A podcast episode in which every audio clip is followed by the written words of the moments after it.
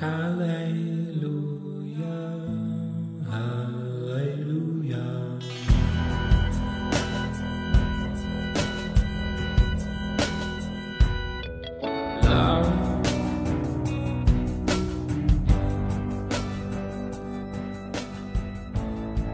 onda amigos? ¿Cómo están? Bienvenidos al episodio 45 de Polos Abstractos.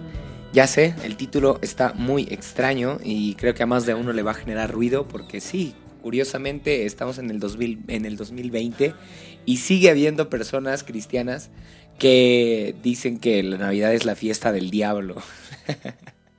Pónganse de acuerdo porque algunos dicen que, la, la fiesta del diablo es el 2 de noviembre, algunos otros dicen que es Navidad y bueno no se sabe bien. Entre que se ponen de acuerdo, yo quisiera platicar acerca de Navidad, porque aunque no sabemos exactamente cuándo nació Jesús, está lindo que haya un día para recordar juntos el nacimiento de Cristo y cómo éste vino a cambiar la historia. Así que sí, hoy 24 de diciembre se celebra la Navidad y aprovechamos para estar juntos. También sé que muchos aprovechan para hacer otras cosas y que no tienen que ver con recordar lo que Jesús hizo y cómo nació y todo eso. Pero bueno, es un buen tiempo, es, un, es una buena fecha para recordar a, Jesús y para hablar de él. Así que hoy vas a escuchar en este episodio algunas ideas que tengo acerca del nacimiento de Jesús. Es muy interesante lo que encontré en la Biblia y quiero compartírtelo.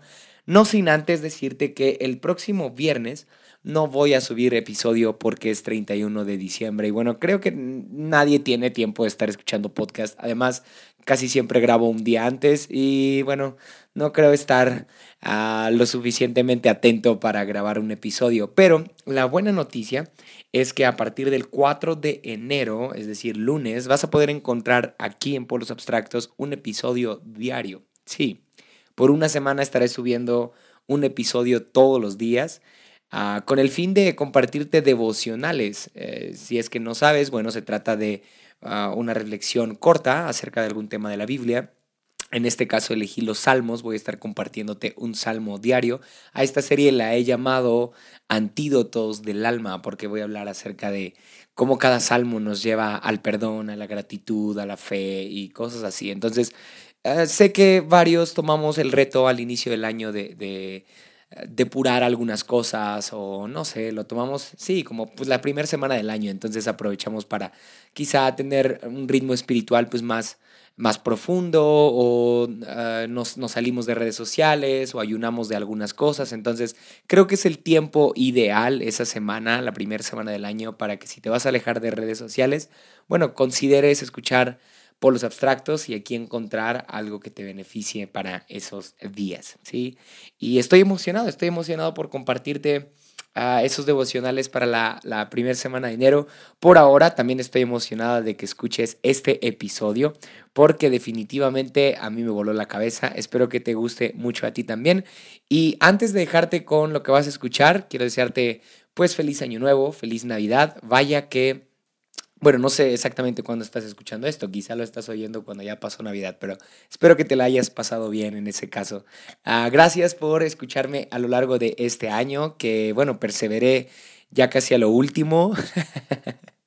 Cada semana estuve subiendo un episodio, pero hubo un tiempo donde sí me ausenté. Aún así, gracias por permanecer constante aquí escuchando polos abstractos. Tengo la buena noticia de que justamente hoy, lunes 23, perdón, miércoles 23 de diciembre, llegué a las 11.000 reproducciones y bueno, está bien, ah, se siente bien eso y gracias por, por estar presentes en esto, ¿sí?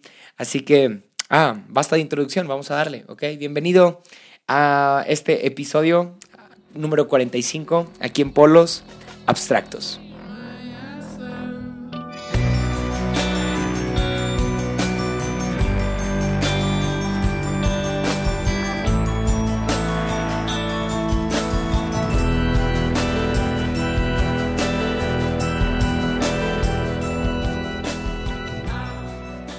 Solo pecadores celebran Navidad. ya sé, es un título muy raro, pero si es que tú celebras Navidad, pues bienvenido al club, te estábamos esperando. Ah. Ok, quiero iniciar leyéndote un texto que encontré en Facebook hace unos días, en una página que se llama El Otro Canuto. Y te lo digo porque suben cosas muy interesantes, entonces si quieres leer o encontrar más contenido como este, puedes seguirlos. Son muy buenos, en serio. Y bueno, quiero leerte algo de lo que subieron hace unos días, bueno, hace un rato, mejor dicho. Ah, te lo leo. Dice así.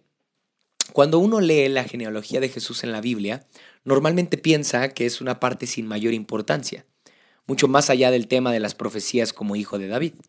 Sin embargo, al leer la genealogía ubicada en Mateo 1, uno puede notar una curiosidad. Mateo tiene cuidado de mencionar solo a los padres y raramente a las madres de Jesús. En particular, solo menciona cinco madres o abuelas del Salvador. Tamar, Raab, Ruth, Betsabé y María. Tamar fue una mujer que se hizo pasar por prostituta, con tal de obtener su anhelo de ser madre, poniendo a prueba la hipocresía de su suegro Judá. Esto lo encuentras en Génesis 38. Raab fue una prostituta extranjera que se casó con un judío. Esto lo encuentras en Josué capítulo 2. Ruth fue una moabita, es decir, una extranjera, viuda, que tomó a su suegra como madre y que con intrépida iniciativa se casó con vos, un judío, aunque eso iba contra las leyes. Esto lo encuentras en el libro de Ruth. Betsabé fue la esposa de, de Urias. David adulteró con ella y luego mató a Urias para esconder su embarazo. Esto lo encuentras en el capítulo 11 de Segunda de Samuel. María, por su parte, quedó embarazada antes de conocer, conocer entre comillas, porque se refiere a antes de estar sexualmente con José, ¿sí? su esposo. Bueno, esto era una cuestión que para todo el pueblo era lógicamente fornicación digna de condena. Sin embargo, José porque era justo, no quiso condenarla para que muriera. Esto lo encuentras en Mateo 1, 18 al 19. Como vemos, las madres de Jesús no son precisamente seguidoras o practicantes de modelos muy ortodoxos ni tradicionales. Y eso que nos hemos saltado las fichas de los padres. Más bien vemos que son familias normales, con problemas. Son familias de esas que nosotros llamaríamos altanera, prejuiciosa y rápidamente en pecado. Pero la gracia de Dios no califica a las personas, pues Él hace salir el sol sobre justos y pecadores, pues Él no actúa por apariencias. Y allí donde nosotros vemos mujeres o familias erradas, pecaminosas, contrarias a nuestro manoseado plan divino que casi nadie cumple, Dios ve la oportunidad de nacer, de manifestarse en gracia. Es posible que nuestra familia no sea la ideal, que la moralina vende y la que la religiosidad exige. Es posible que no responda al tan anhelado e idealizado modelo infalible que tanto decimos defender, y que en realidad escasean en nuestras congregaciones estas familias perfectas, ya que más bien tenemos a familias llenas de madres solteras, de divorciados, de, convivientes o abuelos que hacen de padres por el abandono. Pero tengamos fe, en familias como las nuestras escogió nacer el Cristo, no en familias que parecen o pretenden ser perfectas, sino en familias restauradas y restaurables, problemáticas y prejuzgables como las nuestras. Y si Cristo nació en familias llenas de pecado, o no, o no ideales, perdón, y si el Padre hace salir el sol sobre justos y pecadores, ¿por qué nosotros nos empeñamos en tapar el sol de justicia y misericordia a los que consideramos pecadores sin siquiera vernos a nosotros mismos por un segundo, sin siquiera recordar la gracia o eliminar el prejuicio juzgando sin saber? ¿Por qué hay tantas familias en las que no permitimos que Cristo nazca, cerrándoles la puerta como si eso fuese asunto nuestro? ¿Por qué le decimos altaneramente a las madres solteras que su relación con su hijo no es familia, sino hasta que tengan un marido? Pues eso subyace a que la única familia posible es la matrimonial. Cristo quiere nacer y bendecir a todas las familias de la tierra. Si bendijo la de estas familias y a la nuestra, lo hará con cualquiera aquí el texto lo orienta un poco más a animar a las mujeres porque dice esto, mujeres, no dejen que esta sociedad obsesionada con la sexualidad femenina en particular la siga juzgando y condenando, mucho menos en nombre de Jesús. Cristo, el que no halló a nadie digno de perdón, Cristo, el que no halló a nadie digno de condenar a la adúltera, y el que era acusado de ser amigo de prostitutas, el que hablaba con las extranjeras y el que invitaba a las mujeres a aprender del reino en lugar de servir a las mesas, no está interesado en juzgarlas, sino en amarlas, en dar gracia y restauración, como se la dio Dios a Agar, esa madre sola y abandonada que fue rescatada por el Dios que ve, ¿sí? el viviente que nos ve tal como somos. Seamos justos como José, no, no condenemos, no difamemos, antes bien amemos, eso es parte de la Navidad. Mm, qué texto tan interesante, ¿no? Y aunque sí, al final terminó orientándolo al feminismo, yo quiero hablar de este punto tan interesante en el que vemos cómo eh, Jesús, ah, o Dios, mejor dicho, elige nacer en familias llenas de pecado, en familias disfuncionales, como ahora se les dice. Y cerrando un poco más el tema, quiero hablar de María. Sí, María, una figura muy representativa de la religión católica, al punto de que se le ha considerado como una imagen redentora, es decir, una imagen que puede perdonar pecados, que puede salvar. Ah, entonces sí, se ha sacramentado tanto la imagen de María que se ha perdido de vista que así como todas sus progenitoras o todas las mujeres que estuvieron antes de, antes de ella, pues sí, había mucho pecado, eran indignas en realidad de llevar en su vientre eh, la, a, Jesús, ¿sí? María era indigna de llevar en su vientre a Jesús, así como las mujeres que le antecedieron, ¿sí? En el caso de Lucas, él lo describe de una mejor forma ya que en su evangelio vemos cómo María se da cuenta, o más bien cómo María recibe la noticia de que va a ser mamá del Hijo de Dios. ¿sí? En el capítulo 1, versículo 28 dice esto, y entrando el ángel a donde ella estaba, refiriéndose a María, dijo esto, Salve María, muy favorecida eres, el Señor es contigo, bendita tú entre las mujeres. Qué escena tan rara, ¿verdad? Dice el 29, mas ella cuando le vio se turbó por sus palabras y pensaba qué salutación, es decir, qué saludo sería este. El versículo 30, entonces el ángel le dijo, María, no temas porque has hallado gracia delante de Dios. La palabra gracia significa regalo inmerecido, un favor que no podrías ganarte. No tenemos capacidad, ni habilidades, ni talentos, ni dones para poder ganarnos la gracia de Dios. ¿sí? Y vemos cómo María, antes que tú y que yo, se encuentra con la gracia de Dios. Qué lindo, ¿no?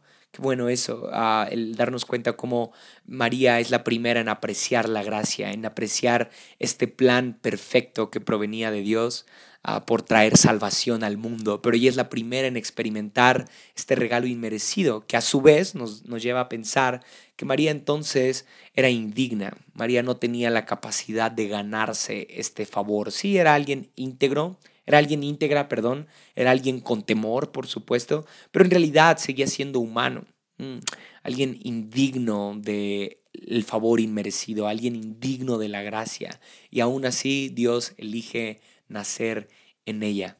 Ah, y el, versículo 30 me encanta porque dice, has hallado gracia delante de Dios y ahora concebirás en tu vientre, ¿sí? En tu vientre. Date cuenta de que el plan divino ah, de la gracia era, e, e, era extenderse, extender este regalo a todos, ¿sí? a todo el mundo. Pero en realidad nace en el vientre de alguien en el vientre de alguien que también era indigno. Es decir, Jesús elige nacer en personas indignas, en personas que hayan gracia delante de Dios, no por sus habilidades ni por sus talentos, sino por la bondad de Dios mismo. ¿sí?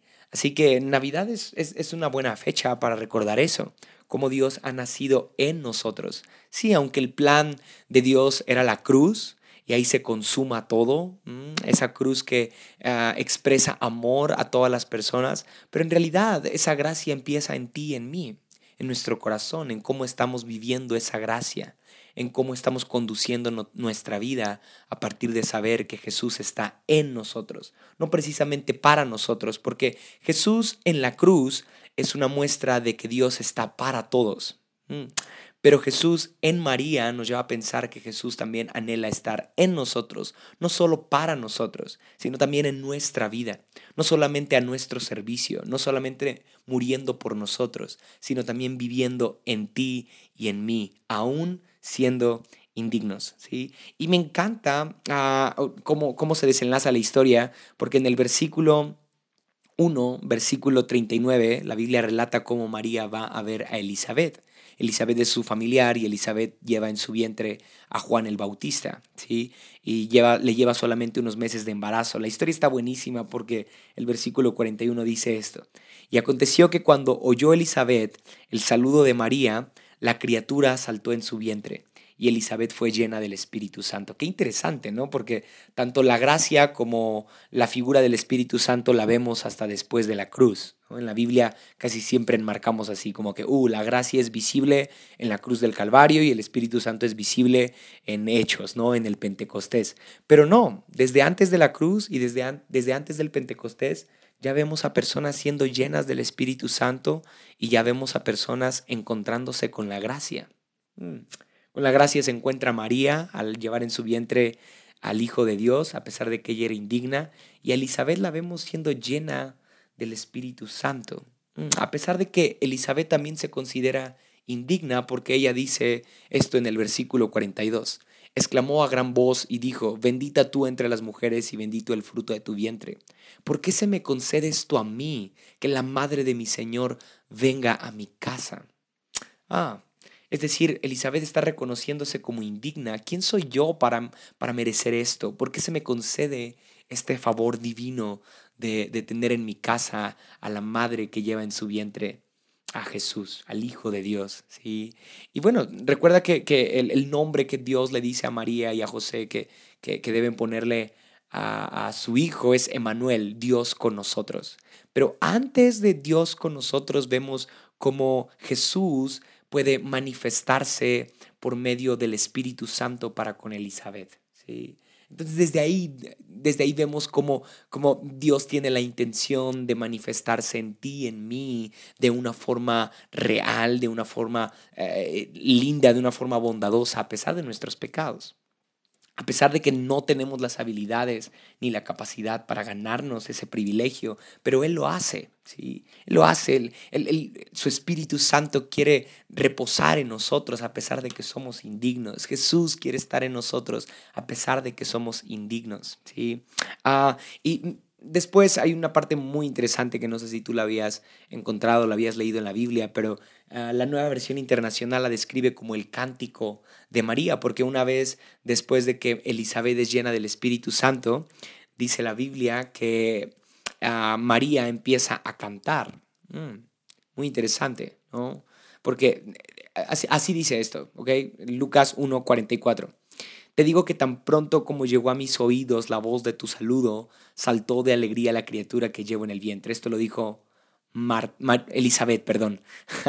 y, el versículo 45 dice así, dichosa tú que has creído, porque lo que el Señor te ha dicho se cumplirá. Dichosa tú que has creído. Es decir, no había habilidades en, en María, no había talentos, no había dones, solamente fe. Sí, solamente fe. Y recuerda que la misma Biblia dice que tú y yo somos salvos por fe, somos justificados por fe. Y entonces vemos como en María ya hay una fe depositada en Cristo, ya hay una fe depositada en lo que ella lleva en su vientre, que va más allá de un apego materno, es una fe que tiene que ver con el Hijo de Dios, es una fe en la cual ella ah, está, está confiando ciegamente en que lo que tiene en su vientre va a salvar al mundo. Entonces María fue la primera en creer, antes que cualquier persona.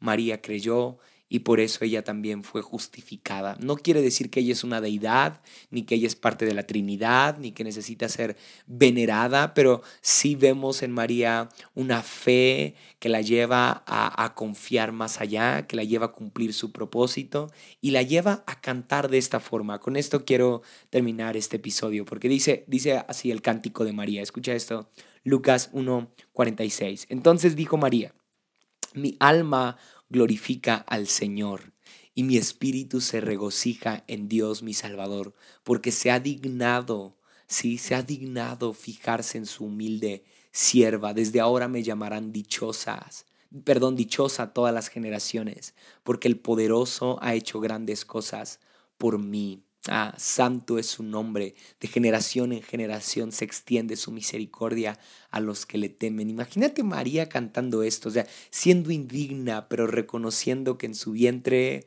está algo de lo cual ella no es merecedora, el Hijo de Dios. ¿sí? Así como tú y yo no somos dignos de que Dios deposite en ti, en mí, su imagen perfecta que es Cristo. Tú y yo no merecíamos ese regalo tan lindo llamado Jesús, pero aún así Él quiso depositarlo. Así que este cántico también lo podríamos entonar nosotros. No sé específicamente qué melodía es, pero sería, sería padre que tú lo, lo, tengas en tu memoria, especialmente hoy que, que celebramos Navidad. Bueno, si es que estás escuchando esto 24 de diciembre, ¿verdad? Pero sería bueno que lo tengas en cuenta a partir de ahora cada que celebres Navidad. Dice el versículo 51 de Lucas 1.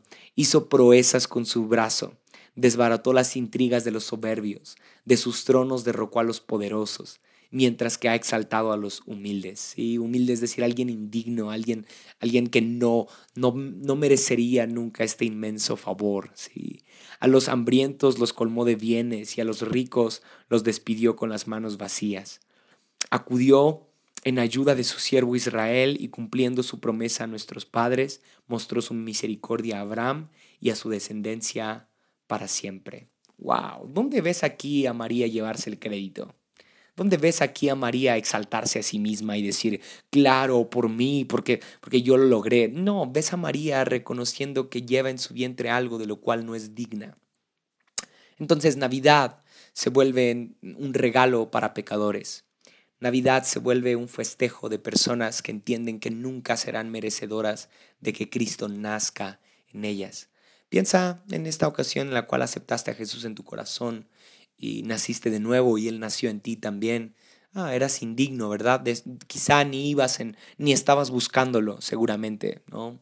Quizá ni estabas esperándolo, tal vez ni siquiera tenías la intención o tal vez ibas en la dirección opuesta a Él, pero mira, la gracia inmensa de Dios hizo que te encontraras ah, con, su, con su presencia, hallaste gracia delante de Dios, ah, hallaste gracia delante de sus ojos Ah, y ahora Él ha querido nacer en ti, ha querido nacer en tu familia. Entonces sí, si es que por estas fechas María estaba por dar a luz y entonces festejaríamos Navidad, bueno, entonces diríamos que hay que reconocernos pecadores para poder valorar mejor el nacimiento de Jesús.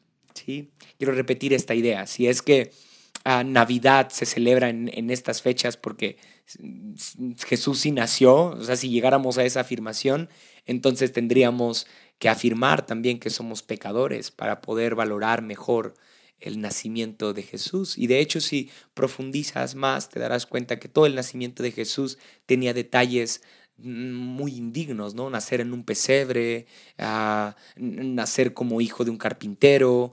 Y, bueno, si quieres escuchar más de esto, pues irte al episodio número 2 de, este podcast llamado Padrastros de Jesús. Ahí hablo un poco más de las cualidades que José tenía, pero ah, deteniéndonos en María nos damos cuenta que no era la familia ideal en la cual Jesús podía nacer, ¿sí? Pero no, Jesús no elige una familia rica, tampoco ni una familia poderosa, ni una familia pudiente, sino que elige a alguien indigno, elige a pecadores. Así que si Navidad es el festejo del nacimiento de Jesús, entonces hay que reconocernos pecadores para poder garantizar que Jesús ha nacido en ti y en mí, que no somos familias ideales, no somos familias poderosas, ni somos familias ah, con, grandes dones, ni somos personas con grandes talentos, sino más bien como lo dice María en su cántico, ah, en el versículo 47 del capítulo 1 de Lucas, mi espíritu se regocija en Dios mi Salvador porque se ha dignado fijarse en su, en su humilde